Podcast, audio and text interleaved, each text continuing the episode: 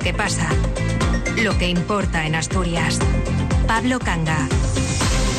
Buenas tardes. Su nombre está por derecho propio en la historia política y económica de Asturias y esta mañana ha sido despedido en un multitudinario acto fúnebre en el Tanatorio de los Arenales en Oviedo. Serafín Abilio Martínez murió ayer a los 82 años, aunque estaba retirado de la vida pública desde hace tiempo. O más bien, la enfermedad le retiró, cosa nada fácil, tratándose de una persona a la que le distinguían su dinamismo, su capacidad emprendedora y, como se dice ahora, su resiliencia. Queda para la historia como el gran patrón de los empresarios asturianos de la construcción y en su haber la creación de la patronal asturiana del sector de la construcción en 1978, lo que hoy conocemos como la CAC, la Confederación Asturiana de la Construcción. Quedó también su implicación en los primeros pasos de la incipiente democracia de la transición desde la Unión de Centro Democrático, la UCD, o su empuje como empresario que tuvo que lidiar con algunas de las crisis más feroces para su sector. Y habla muy bien de él que en el acto de esta mañana no faltarán caras conocidas de otras sensibilidades políticas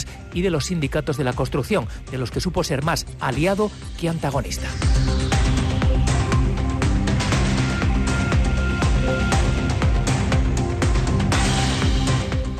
Por lo demás, el tiempo está empeñado en reclamar hoy su cuota de protagonismo. Se anuncia a partir de mañana un nuevo subidón de temperaturas que elevará los termómetros hasta los 20 grados y hoy estamos de nuevo bajo aviso por fuertes vientos y mala mar que convierten en una mala decisión acercarse a los acantilados o incluso a alguna playa de la región. El consejero de Fomento Alejandro Calvo ha estado pendiente esta mañana de la situación en los puertos en los que hoy han estado al abrigo los barcos de la flota asturiana y en San Esteban ha hecho un llamamiento a la prudencia. Sabemos que es un espectáculo la mar, pero también es peligrosa y por lo tanto se sigan todas las recomendaciones para que no tengamos ningún incidente.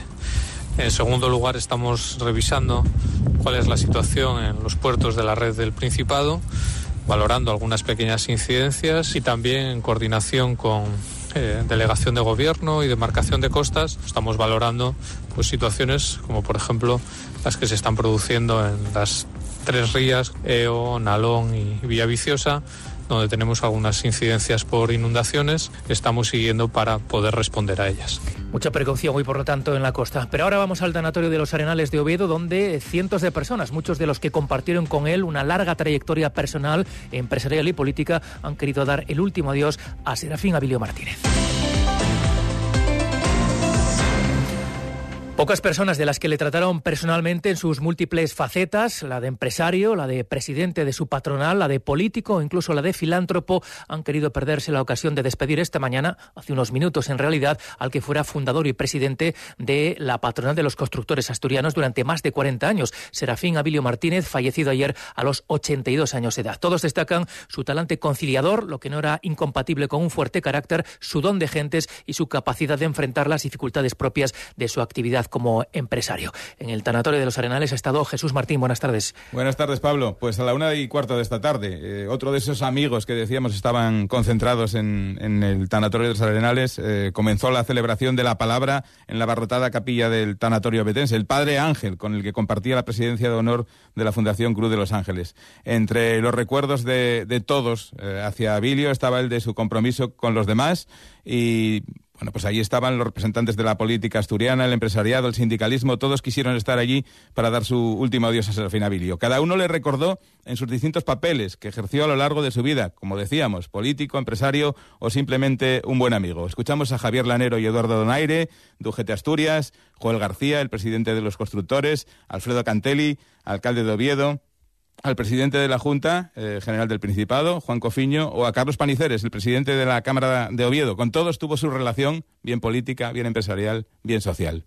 De que era una persona, bueno, pues que tenía una visión del sector de la construcción avanzada para su época y que tenía muy claro hacia dónde debía ir el sector de la construcción fueron capaces además de poner en marcha un instrumento como es la Fundación Laboral de la Construcción único en toda España por cómo funciona y cómo se gestiona. Pero yo creo que al final lo que primó fue la amistad que se estableció entre nosotros dos y terminamos siendo amigos. Fue lo que, lo que más me gustaría destacar. Eh, a mí se me ha muerto un amigo, no se ha muerto un representante empresarial, se ha muerto un amigo. Bueno, pues yo creo que se va una persona muy humana, eh, un buen amigo, una persona que dedicó una vida a la defensa del sector de la construcción. No estaba bien, Tiene un Alzheimer, desde hace años ya y bueno, que siento mucho que se haya ido. Yo le quise mucho, quiero mucho a la familia y bueno, no es un día bueno, inevitablemente. No esperaba que fuera tan pronto, que creí que iba a contar un poco más, pero bueno, que se repitan empresarios de la talla de David una persona, repito, de diálogo, de consenso, un humanista, en definitiva. Así que yo personalmente, además, lo siento, lo siento muy personalmente porque además era amigo personal de él y, de su familia, de sus hijos. Compartí con él, creo recordar, cuatro años en una ejecutiva en esa época mía de política y la verdad pues tengo recuerdo de ser una persona muy luchadora, eh, un centrista de pies a cabeza, ¿eh? había tenido un protagonismo en esta región importantísimo en esa época después de la transición, el, hombre de Suárez en, Asturias. Pues entre los logros más destacados, lo que comentabas, Pablo, la creación de la Fundación Laboral de la Construcción, pionera en España, que luego se ha repetido en, otras comunidades autónomas, y también la unión de todos los eh, familias de constructores asturianos en torno a la Confederación Asturiana de la Construcción y a Esplocón de Gijón.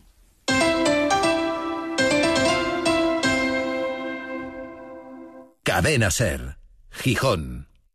Gris llega a Gijón con una edición totalmente nueva y exclusiva para celebrar su 50 aniversario. No te pierdas el musical por excelencia del rock and roll y disfruta como nunca de sus inolvidables canciones y coreografías. Estreno 14 de marzo, cuatro únicos días. Entradas en Teatro de la Laboral y musicalgris.es. Con el patrocinio de Cofelia, venta e instalación de máquinas para hostelería, alimentación y lavandería en Avenida Constitución 164. Teleyentes, cafés, chocolates, especias y productos gourmet de todo el mundo. Teleyen Celestino Junquera 2, esquina Plaza de San Miguel. Gabinete profesional de tatuaje terapéutico, tatuaje artístico reparador, micropigmentación y tatuaje capilar. Therapeutic Tattoo, calle Anselmo Cifuentes 6. Salón de peluquería Juan, por Dios, porque tu imagen, bienestar y salud es lo más importante para nosotros. Nos encuentras en Avenida de Portugal 27, no te lo pienses. Cadena Ser. El poder de la conversación.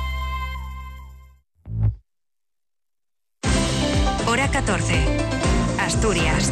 Dos y doce minutos de la tarde. El consejero de Hacienda, Guillermo Peláez, ha aprovechado esta mañana su primera comparecencia en comisión en la Junta General del Principado en este nuevo periodo de sesiones para pedirle al Partido Popular que rectifique el mes que viene y retire su veto en el Senado a los objetivos de estabilidad del gobierno de Pedro Sánchez. De mantenerse ese veto, obligaría al Principado a prescindir de 29 millones de euros que ya figuraban en el presupuesto vigente al tener que reducir el déficit del 0,3%, que era el autorizado por el gobierno central, al 0,1%. Ángel Fabián. El consejero aprovechó una pregunta formulada por el Grupo Socialista en la Comisión de Hacienda de la Junta General para pedir al PP asturiano que utilice su influencia en Madrid para que el Senado rectifique y los asturianos puedan disponer de esos 29 millones de euros para la financiación de los servicios a los asturianos. Imploro a que, por favor, el PP de Asturias, eh, la capacidad de influencia que pueda tener en el Partido Nacional, eh, la hagan valer para que en el Senado, dentro de un mes, no tumben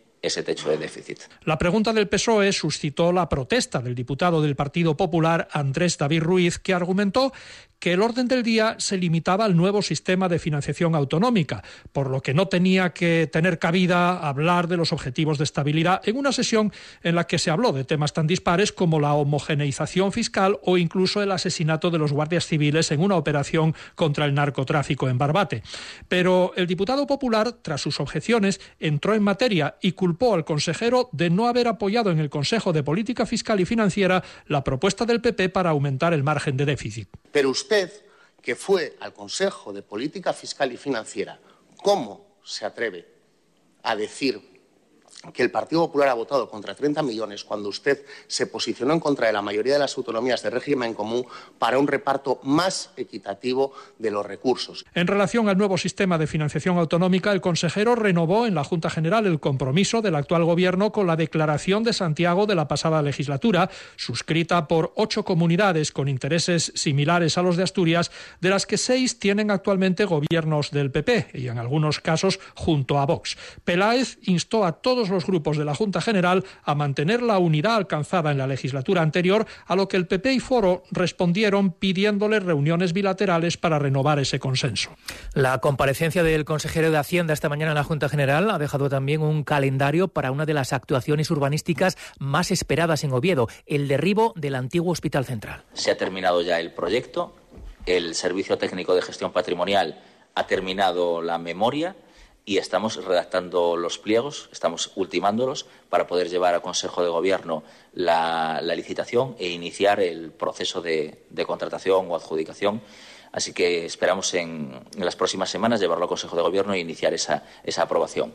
Eh, la gestión del expediente. Si las cosas marchan bien, la parcela del antiguo hospital podría estar a disposición para nuevos usos a partir del año que viene, es decir, de 2025. Le ha preguntado sobre ello la diputada del Grupo Mixto Covadonga Tomé, que ha criticado la falta de previsión de las administraciones implicadas en el momento en el que se ejecutó el traslado del hospital a su nuevo emplazamiento en la Cadellada. El consejero viene a decir que el Gobierno ya no piensa en el pasado, sino que que se ha puesto manos a la obra para agilizar la operación a pesar de su extrema complejidad y las garantías medioambientales que se le exigen. Que hace exactamente 10 años, este 2024, que se, que se, llevó a cabo el traslado de los servicios sanitarios desde el antiguo UCA hasta los terrenos de la Cadellada y lo primero que resulta incomprensible, de verdad, es que se realizara este traslado sin tener claro qué iba a ocurrir a continuación con, los terrenos que quedaban atrás. Por eso hemos decidido unilateralmente abordar nuestra responsabilidad sobre nuestra parcela, que es eh, derribar el antiguo UCA y tratar de recuperar lo que eran lo que se llaman los hongos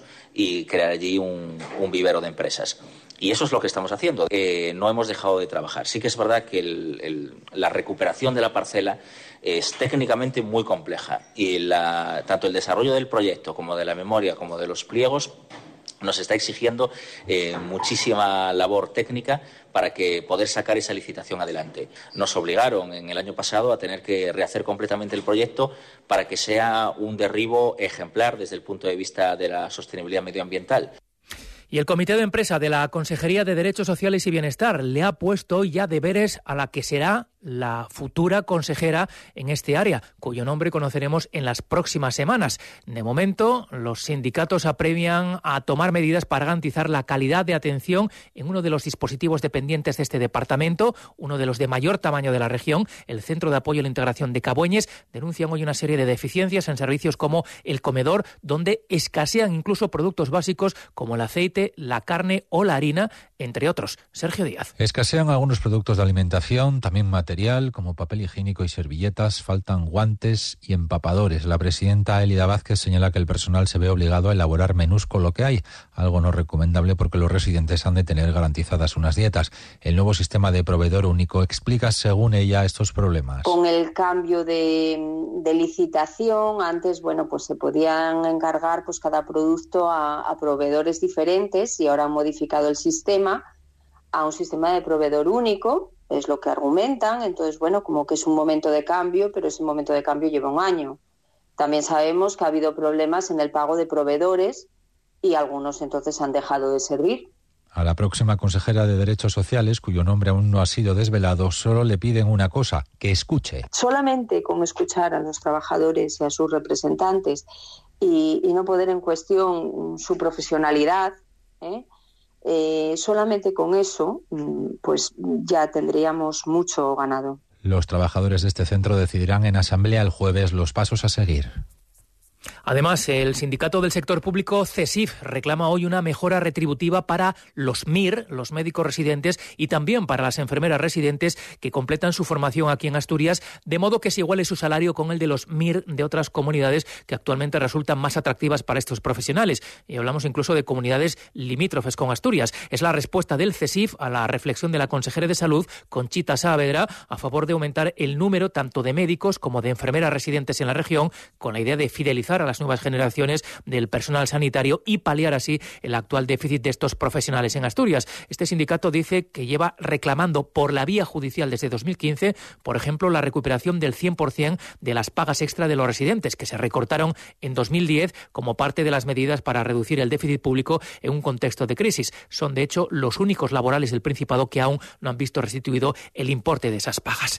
La portavoz de Educación del Partido Popular en la Junta General, Gloria García, ha tratado de descalificar hoy uno de los proyectos que el gobierno de Adrián Barbón ha citado repetidamente como uno de los grandes logros de esta todavía incipiente legislatura, la creación de la red de escuelas infantiles para niños de 0 a 3 años, las famosas escuelines, a cuya puesta de largo el pasado 29 de enero asistieron alcaldes de todos los municipios que acogerán estos centros con vocación de servicio universal y gratuito varios, por cierto, alcaldes del PP. Gloria García dice, sin embargo, que en la planificación de la red se ha hecho el vacío a los alcaldes y, lo que es peor, a la comunidad educativa. El resultado, en su opinión, es una deficiente planificación en la creación y la distribución de las plazas. Hay anuncios de escuelas infantiles con un número de plazas que, a la hora de la verdad, no se corresponden ni con necesidades, mientras en otros sitios no van a cubrir las que hay. Pero es que no han contado con las comunidades educativas, porque por no contar, no han contado ni con los alcaldes. Han hecho el anuncio, han paseado el cartelito, una red autonómica que, por cierto, no es la primera. En Galicia llevan años Pasan ya 21 minutos de las 2 de la tarde. Las plazas de varios ayuntamientos asturianos han acogido este mediodía las concentraciones convocadas por la Federación de Municipios y Provincias en memoria de Miguel Ángel González y de David Pérez, los dos guardias civiles fallecidos el viernes pasado en acto de servicio tras ser embestida su embarcación por una narcolancha en aguas del Estrecho. Han secundado la propuesta de la Federación de Municipios, al menos los ayuntamientos de Oviedo, de Avilés, de Siero y de Llanis, entre los de mayor población de Asturias. En la capital se ha sumado el jefe del cuerpo en la comunidad, el coronel Francisco Javier Puerta, que ha declinado hacer declaraciones y ha evitado así las preguntas incómodas sobre la dotación de medios con la que lidia la Guardia Civil en zonas especialmente conflictivas como estas. No ha tenido tanto reparo el alcalde de Oviedo, Alfredo Cantelli, que ha dejado un auténtico alegato en defensa de la labor de la Benemérita, sí, pero también un ataque furibundo al papel del ministro del Interior, Fernando Grande Marlasca. En la concentración de Oviedo ha estado Alejandra Martínez. A las 12 del mediodía daba comienzo ese minuto de silencio con unas 200 personas congregadas en la Plaza de la Constitución frente al Ayuntamiento de Oviedo. Un minuto de silencio que solo rompieron los aplausos y los vivas a la Guardia Civil. ¡Viva la Guardia Civil! ¡Viva! También se han podido escuchar voces críticas con el Gobierno que han pedido la dimisión del ministro de Interior, Fernando Grande Marlasca, al que el alcalde de Oviedo, Alfredo Cantelli, acusa de haber dejado allí materialmente tirados a los dos guardias civiles que fallecieron al ser arrollada la Zodiac, en la que patrullaban por una narcolancha una embarcación mayor y más potente. Pide Cantelli al Gobierno de España más medios para luchar contra la lacra del narcotráfico. Son momentos muy tristes porque que haya sacado la vida de dos personas que estaban trabajando honradamente y que, y los vemos. Eh enterrarlos porque no se les defendió debidamente, que los doten de los instrumentos necesarios para luchar contra esa lacra tan importante como tenemos con la droga. O sea, estaban en dificultades, no tenían lo que tenían que tener para estar ahí defendiéndose. Por eso una llamada al Gobierno de la Nación, al ministro, que los dejó allí tirados, materialmente tirados, sin poder defenderse. No hay derecho. Un recuerdo para todas las familias, para la Guardia Civil y que, que viva la Guardia Civil siempre, pero que viva y que sea protegida como se merece que en este caso no lo fueron ni mucho menos. El alcalde presidió la concentración y el minuto de silencio en el que participó toda la corporación obetense, junto con una representación de los cuerpos y fuerzas de seguridad del Estado, encabezada por el jefe de la Guardia Civil en Asturias, el coronel Francisco Javier Puerta, y el jefe de la Policía Nacional, Luis Carlos Espino. Velar por la seguridad en las carreteras también es una labor de la Guardia Civil. 37 accidentes de tráfico entre el viernes y la pasada medianoche en Asturias es el balance que han facilitado esta mañana el destacamento de tráfico en Asturias, sin víctimas mortales, pero con un accidente grave ayer domingo con una persona herida de consideración. El resto han sido siniestros con solo daños materiales o lesiones de carácter leve en el caso de las personas afectadas. Y el gobierno del Principado tiene la impresión, o algo más que una impresión, dado que puede presentar datos que lo avalan, de que por primera vez se está logrando aquí en Asturias contener el avance de la Vespa velutina. Hoy se ha celebrado la reunión del comité asesor sobre esta especie y los números que se han conocido invitan a un moderado optimismo. La incidencia del avispón asiático se ha reducido más de un 3% después de la captura de más de 100.000 ejemplares de reina en el último año. Son datos que ha trasladado el director general de Planificación Agraria, Marcos Darrocha. Se ha reducido la incidencia de, del avispón asiático en un 3,18% con respecto al ejercicio anterior del 2022, en el que se han logrado capturar eh, más de 116.000 reinas. Eso pone de manifiesto que bueno la incidencia del avispón asiático en la región durante los últimos años parece que se está eh, bueno estancando y de esa manera pues eh, gracias a, a, todos los efectivos que están colaborando en las diferentes campañas se ha logrado estabilizar eh, bueno pues la expansión de, de esta especie invasora en nuestra en nuestra región.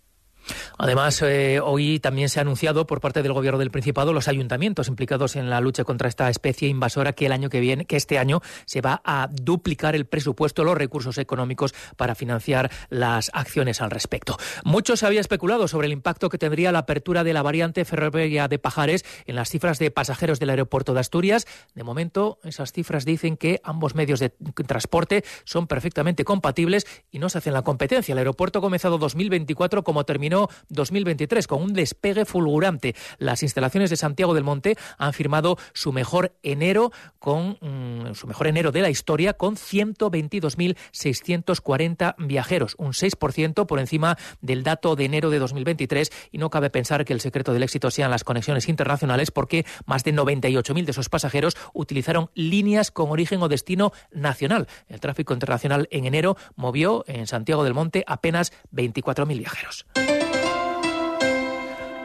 Hoy es jornada no lectiva en Asturias y en varios municipios, puente para quien pueda disfrutarlo. Estamos en pleno puente de carnaval.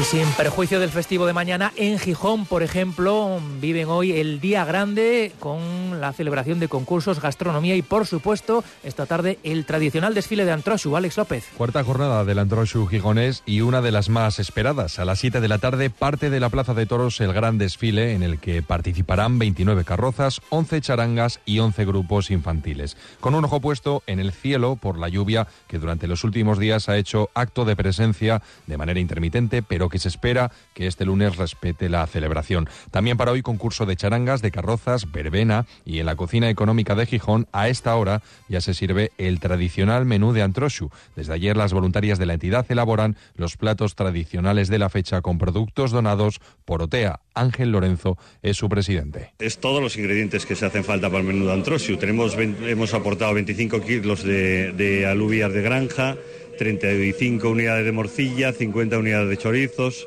dos unidades de bloques de panceta, 60 manojos de berzas y un saco grande de patatas de unos 30 kilos. Un menú que este año se reparte entre más de 500 comensales.